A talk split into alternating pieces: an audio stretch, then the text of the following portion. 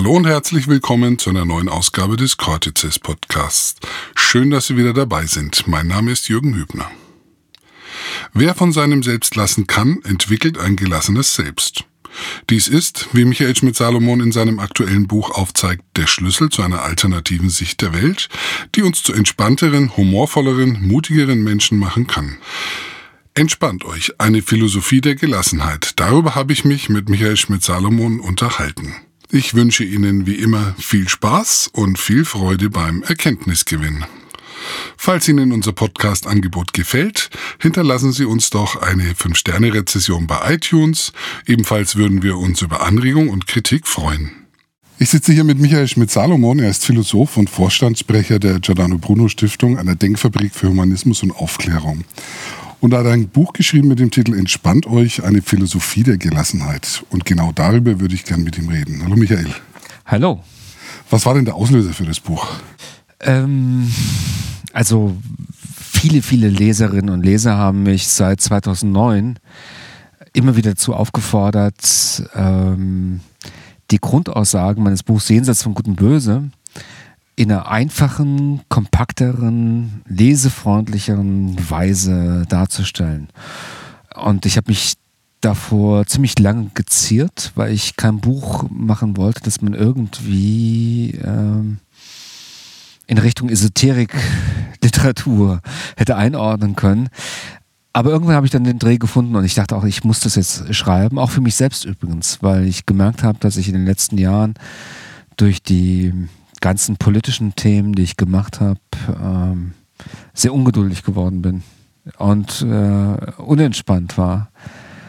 Und deswegen musste ich mich mit diesen psychologischen Fragen äh, nochmal intensiver auseinandersetzen. Und ich kann nur sagen, mir hat das Buch geholfen. Ich bin, bin heute deutlich entspannter als, als noch vor einem Jahr. Schön, ähm, apropos unentspannt.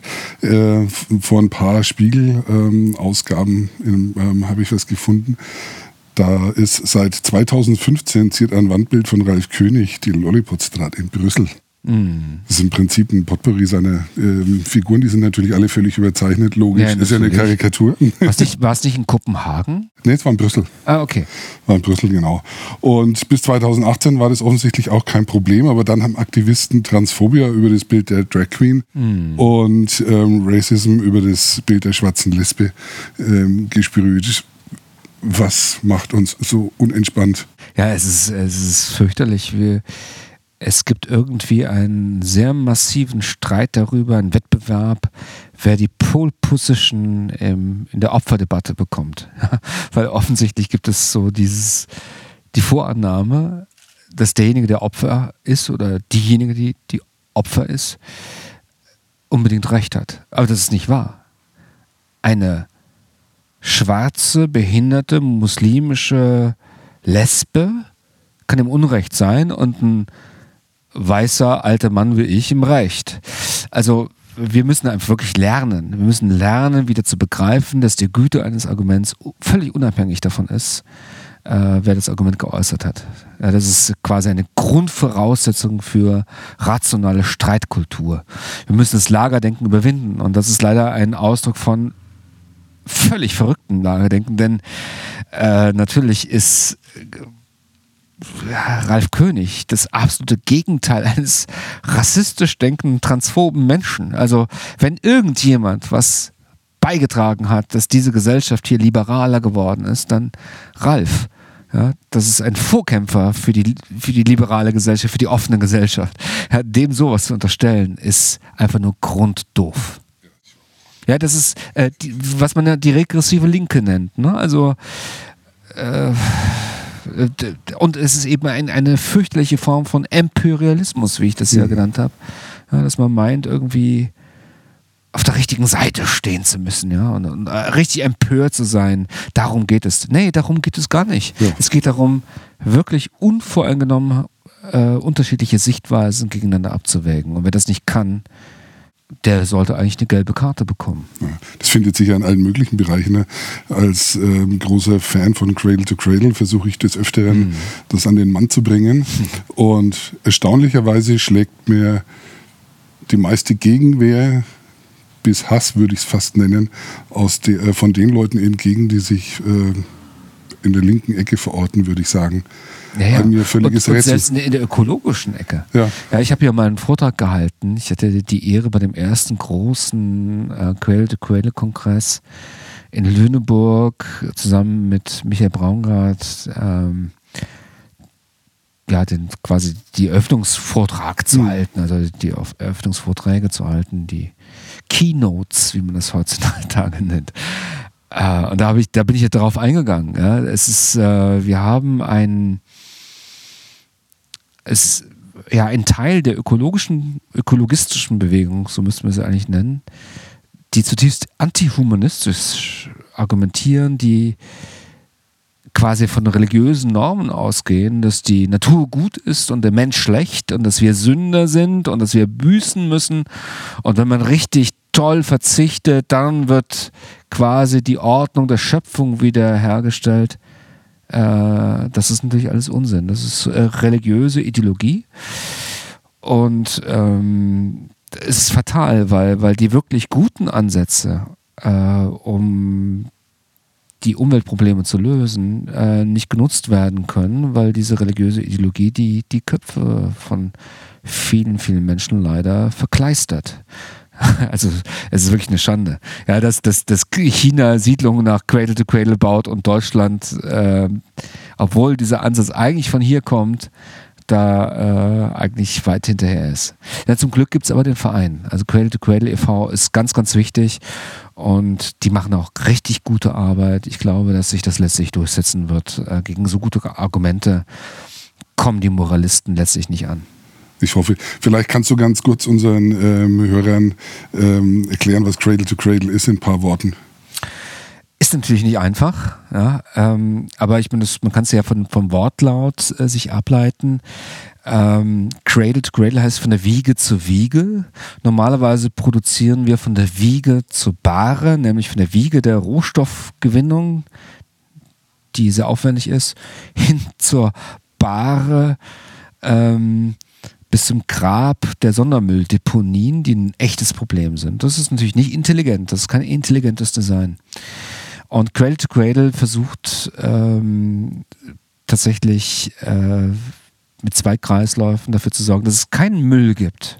Ja, äh, will verdeutlichen, dass wir Menschen nicht nur unseren negativen Fußabdruck reduzieren müssen, sondern dass wir unseren positiven Fußabdruck verstärken sollten. Und das ist zutiefst humanistisch. Ja, der, wir Menschen müssen ja keine Schädlinge sein. Wir können durchaus Nützlinge sein auf der Erde. Ja. Ja, wie, wie die Ameisen. Ne? Von denen gibt es ja nicht nur in Individuen Zahlen sehr viel mehr als von uns, sondern auch Biomasse. Also die Biomasse der, der Ameisen ist uns äh, weit überlegen. Aber die Ameisen haben kein Überbevölkerungs- oder Müllproblem. Die haben ihren Stoffwechsel mit der Natur rationaler organisiert als wir. Und das sollten wir auch hinbekommen. Ja, das Problem des Menschen, also heute ist ja nicht, das ist die, nicht die gestiegene Biomasse äh, von Homo sapiens, sondern die zu wenig genutzte Hirnmasse. Wir könnten die meisten Dinge intelligenter äh, angehen und Cradle to Cradle ist ein großartiger Ansatz und ich kann nur jedem raten, äh, das Buch von Michael Braungart über intelligente Verschwendung zu lesen, weil es eines der besten Bücher ist, meines Erachtens, die überhaupt jemals geschrieben worden sind. Und ich habe relativ viele gelesen, muss ich sagen.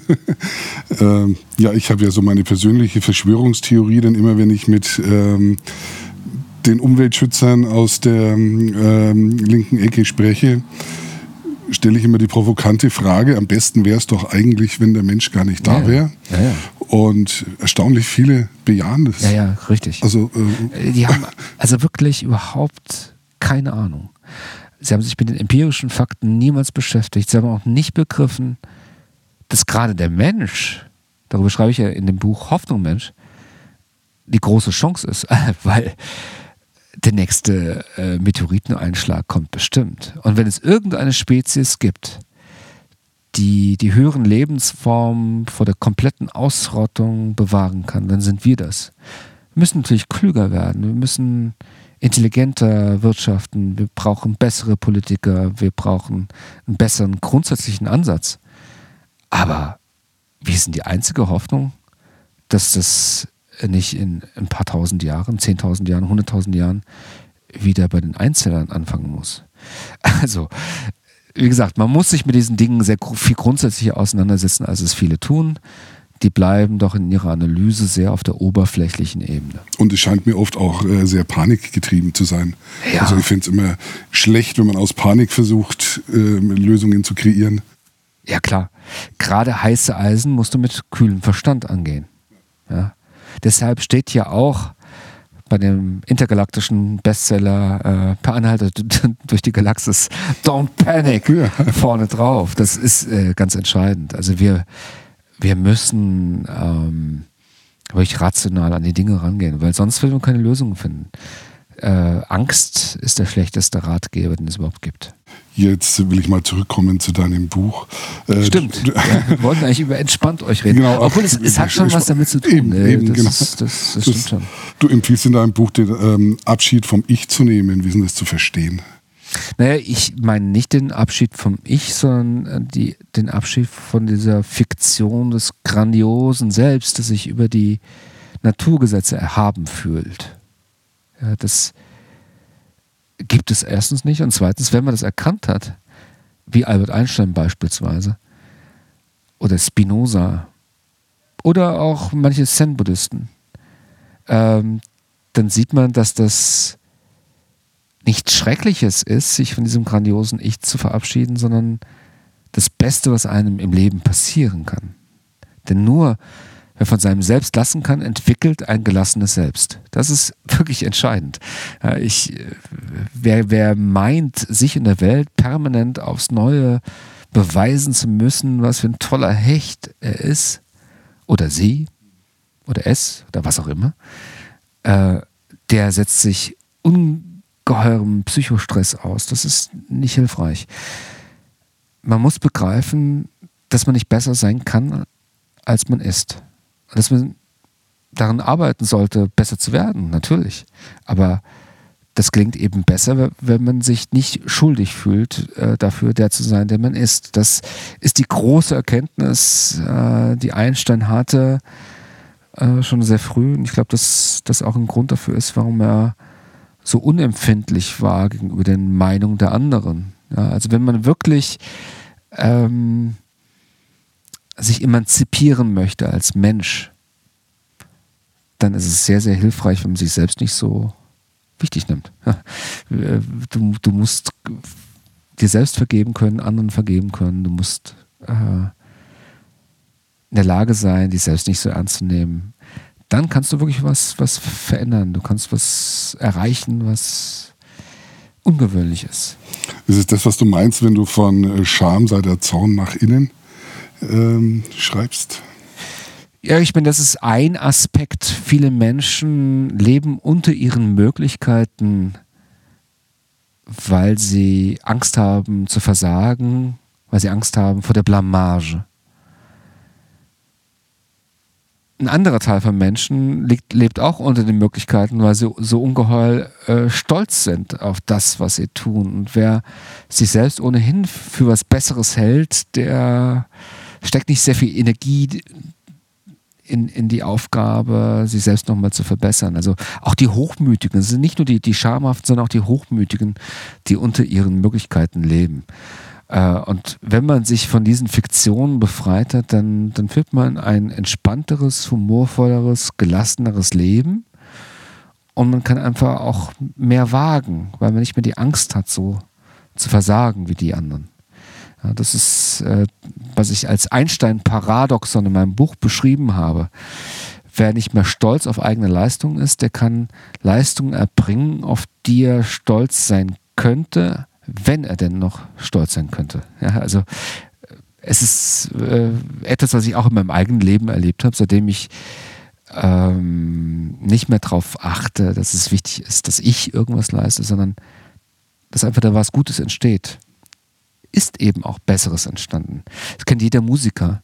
Ja, wenn, wenn, du, wenn du improvisierst auf der Gitarre, du spielst ja Gitarre, ich spiele Klavier, äh, solange du selbst spielst und sagst, ich spiele das, ist das alles nichts Großartiges. Aber wenn es aus dir herausspielt, dann kann das, muss nicht, aber kann das tatsächlich gut sein. Und ähm, das ist eigentlich überall so. Äh, das zeichnet auch sogenannte Flow-Erlebnisse aus, dass du diese reglementierende, limitierende Kraft des Ichs ausschalten kannst und gewissermaßen ja, äh, mit den vielen Millionen Bits deines Nichtbewussten spielen kannst und nicht nur mit diesen mageren 50 Bit, das uns zur Verfügung steht, wenn wir bewusst irgendetwas tun. Ähm, um auf die Gelassenheit nochmal zurückzukommen, ähm, siehst du nicht eine Gefahr drin, Gelassenheit als Haltung, nicht als Hinnahme von Ungerechtigkeit misszuinterpretieren? Ja, wenn das so wäre, aber deswegen äh, lege ich ja großen Wert darauf, äh, das klarzustellen, dass es eben nicht so ist. Ja, und wenn wir uns die Leute anschauen, die diese Haltung vertreten haben, die ich in dem Buch vertrete, sind das ja Leute gewesen, die eben die Welt nicht so hingenommen haben, wie sie ist. Ja, das, Albert Einstein hat die Welt nicht so hingenommen, wie sie ist. Karl Marx hat die Welt nicht so hingenommen, wie sie ist. Charles Darwin auch nicht. Sigmund Freud nicht. Mhm. Also wir haben also gerade diejenigen, die zu dieser Position finden, sind ja eigentlich äh, oft Querköpfe, Querdenker. Äh, und insofern will ich die Leute ja dazu ermächtigen. Es geht nicht darum, irgendwas zu ertragen, was man nicht ertragen muss, sondern im Gegenteil. Es geht darum, dass wir lernen, zu ertragen, was wir nicht verändern können, aber eben auch zu verändern, was wir nicht ertragen müssen. Das ist Weisheit. Ja, es bedeutet nicht, dass wir die Dinge so hinnehmen, wie sie sind. Ganz und gar nicht. Wenn du wirklich was verändern willst in der Welt, dann brauchst du das, was ich im letzten Kapitel des Buchs auch dann beschreibe, nämlich brennende Geduld. Mhm. Du musst in der Lage sein, Rückschritte, die notwendigerweise, also Rückschläge, die notwendigerweise eintreffen werden, zu verkraften und nicht voreilig zu resignieren. Und da sehe ich eigentlich das, das allergrößte Problem bei Menschen, die sich selbst so wichtig nehmen. Die schaffen es oft eben nicht, es hinzunehmen, wenn sie einen Misserfolg haben. Für mich ist ein Misserfolg eine Notwendigkeit. Ich war gar nicht in der Lage, den Fehler, den ich begangen habe, in der gegebenen Situation nicht zu begehen. Ich lerne daraus, dass ich vielleicht in der Zukunft solche Fehler nicht mehr begehe. Menschen, die sich aber geißeln dafür, die Schuldgefühle entwickeln, die versuchen in der Regel gar nicht, das Problem zu lösen, sondern die, die drehen sich zirkulär um dieses ach so böse Ich, das sie haben. Das ist so ein zirkuläres Muster, das wir auch von Alkoholikern kennen. Die fühlen sich schuldig ob ihres Alkoholkonsums und greifen sofort zur nächsten Schnapsflasche, um diese Schuldgefühle wegzuspülen. Also Schuldgefühle sind einfach Kriegserklärungen an das eigene Ich damit kommt man in der Regel nicht weiter. Man sollte lernen, sich selbst zu verzeihen. Dann bereust du, was du Fehlerhaftes getan hast und versuchst es in der Zukunft besser zu machen, aber du klammerst dich nicht so sehr an, an, dieses Trauma. Du löst dich von den Fesseln der Vergangenheit und hast deswegen die Kraft, äh, dich der Gegenwart und Zukunft zuzuwenden. Das ist ich meine, ich beschreibe das ja im Buch an vielen Beispielen. Wir können das an ganz, ganz vielen Beispielen demonstrieren, dass die Menschen, die gelernt haben zu vergeben, dass die wirklich auch eher in der Lage sind, echte Probleme zu lösen und dass es auch die Menschen sind, die am, am aktivsten sind. Ja, ähm, die auch wirklich was verändern wollen an der Welt. Während ich meine, man kann es ja niemandem vorwerfen. Ich meine, mein Buch ist ja gewissermaßen ein, eine Grundentschuldigung für alle. Ja? Man, man darf es niemandem vorwerfen, dass er so stark in einem Trauma gefangen ist, dass er da nicht rauskommt. Aber besser wäre schon, das abzulegen und die Kraft darauf zu verwenden, zu vermeiden, dass derartige Traumata in Zukunft wieder passieren können. Und die Berücksichtigung brennender Geduld, wie bringt man diese ähm, Ideen oder äh, diese Gedanken in die ähm, öffentliche Debatte? Ich habe das Gefühl, im Moment geht es eher in die entgegengesetzte Richtung. Ja, es ist natürlich ambivalent. Ja, ähm, ich würde nicht sagen, dass es nur in die entgegengesetzte Richtung gibt. Es gibt auch einen Widerstand. Es gibt auch einen Widerstand dagegen. Und ich merke ja auch äh, bei den Lesungen, dass ganz viele Menschen das äh, intuitiv verstehen. Ja, selbst wenn ich das gar nicht so, ich bin, ich kann ja in der Lesung nur einen kleinen Ausschnitt eines Buchs bringen. Also all die Argumente fehlen dann ja letztlich, die das begründen, aber die Menschen verstehen das. Ähm, es gibt diesen moralischen Zug, es gibt dieses Lagerdenken, es gibt Menschen, die, die massiv daran arbeiten, dieses Lagerdenken zu verstärken und zum Teil auch mit, mit, mit immensen finanziellen Mitteln. Dennoch bin ich davon überzeugt, dass, dass die sich nicht notwendigerweise durchsetzen werden, sondern ich glaube schon, dass gute Argumente letztlich nicht sinnlos sind, sondern dass die tatsächlich in der Lage sind, äh, die Welt zu verändern. Du hast in deinem äh, Buch gleich zwei Kapitel über ähm, Vergebung äh, geschrieben. Ähm, warum ist dir das so wichtig oder was meinst du damit? Nur wenn du dir selbst vergeben kannst, kannst du auch anderen vergeben. Wenn du dazu nicht in der Lage bist, wirst du dazu neigen, deine eigenen Fehler in den anderen zu bekämpfen. Das ist ein psychologischer Mechanismus, der ist seit den Tagen von Sigmund Freud bekannt. Wir bekämpfen in den anderen äh, unsere eigenen Probleme. Die Fundamentalisten bekämpfen ihre Glaubenszweifel in den Ungläubigen.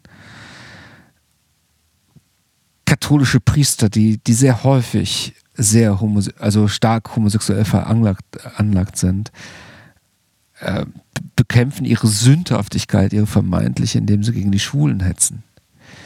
Das ist kein Muster, mit dem wir wirklich im 21. Jahrhundert noch äh, quasi unser Leben bestreiten sollten, sondern ja, äh, wir sollten uns aus, aus diesen, diesen fürchterlichen Mustern äh, lösen. Und das geht eben nur, wenn wir aktiv lernen, uns selbst und den anderen zu vergeben. Das ist eine Grundtugend, die man aber lernen muss. Ja, wir, wir, wir äh, kommen damit nicht, also mit dieser Eigenschaft nicht auf die Welt, sondern man muss dafür auch lernen zu verstehen, wie der andere zu dem wurde, der er ist, wie ich selbst wurde zu dem, der ich bin. Man muss lernen, Gerechtigkeit von Selbstgerechtigkeit zu unterscheiden. Und ich muss, bevor ich über jemand anderen urteile, wirklich mal einen Monat lang in seinen Mokassins gegangen sein, wie das die nordamerikanischen Ureinwohner genannt haben. Man darf ja nicht mehr von Indianern sprechen, wie in meiner Jugend. Ähm, ja, das ist eine ganz, ganz wichtige Erkenntnis. Je besser wir die anderen verstehen, desto eher werden wir uns als Menschen in ihnen wieder erkennen. Und dann werden wir sie nicht dämonisieren. Wir werden nicht äh, daran arbeiten, sie als Inbegriff des Bösen äh, zu betrachten und äh, quasi in ihnen das zu bekämpfen, was wir selbst in uns tragen. Und das, also deswegen ist es eine Grundtugend, äh, vergeben zu können, macht dich freier, gelassener, humorvoller und kreativer. Ein erster Schritt wäre ja schon mal, vielleicht von den Begriffen gut und böse einfach mal wegzukommen. Natürlich, die ja, diese moralischen Begriffe. Ja. Ich bin ja ein bekennender Amoralist, deswegen gibt es auch ein unmoralisches Angebot im Buch. In ähm, einem Kapitel, im sechsten, äh, glaube ich, behandelst du die rationale Mystik. Ist das nicht ein Widerspruch in sich, rational und Mystik? In dem Moment schon. Also in einem mystischen Moment kannst du nicht rational sein, weil dann würde gewissermaßen die Mystik wieder zusammenschrumpfen. Aber wir können äh, mystische Erfahrungen äh, bewerten nach Vernunftskriterien. Es gibt, äh, das zeige ich ja in dem Buch da äh, auf, ähm, die Wissenschaft hat eine Einheitsdeutung der Welt ermöglicht, die mit der Einheitserfahrung der Mystiker durchaus äh, komplementär ist, also die damit im Einklang steht. Ja, ich bin, Max Weber hat immer gesagt, äh, die Wissenschaft hat die Welt entzaubert, aber das ist eben nur die halbe Wahrheit. Die Wissenschaft hat der Welt einen Zauber verliehen, der gewaltig ist, dieser reale Zauber des Kosmos. Eigentlich ist, äh, hat die Wissenschaft ein, ein Universum, ein unendliches äh, Universum offenbart, das so viel geheimnisvoller ist, als sich sämtliche Religionsstifter das vorstellen konnten, dass eigentlich nur noch äh, echt wissenschaftlich denkende Menschen im wahrsten Sinne des Wortes religiös sind, wenn ich das jetzt im Sinne Schleiermachers verstehe, nämlich als Sinn und Geschmack für das Unendliche, das habe ich eigentlich nur, wenn ich die Kosmologie, die Evolutionsbiologie, die ja, all diese Wissenschaften begriffen habe. Die ganzen wissenschaftlichen ja, Erzählungen sind ja auch Poesie in Reinstform. Genau, genau. Das ist, äh, und die Religion hat, also die meisten Religionen, oder sagen wir die, der Mainstream der Religionen, äh, ist in dem Sinne nicht religiös, denn sie fördern nicht den Sinn und Geschmack fürs Unendliche, sondern verderben ihn weil sie ja letztlich ein Bonsai-Universum kreieren, in dem der Mensch so unfassbar bedeutsam sein kann. Ja, das geht ja nur in einem winzig kleinen Universum. Also wenn du keinen Sinn und Geschmack fürs Unendliche hast, wenn du den Sinn und Geschmack für, fürs Unendliche ent, äh, entwickelt hast, dann kannst du all diese Erzählungen vom grandiosen Ich, das im Zentrum der Welt steht, ja die Menschheit, ja, im Mittelpunkt des Universums, kannst du ja nicht mehr ernst nehmen. Das sind eigentlich Comic-Strips.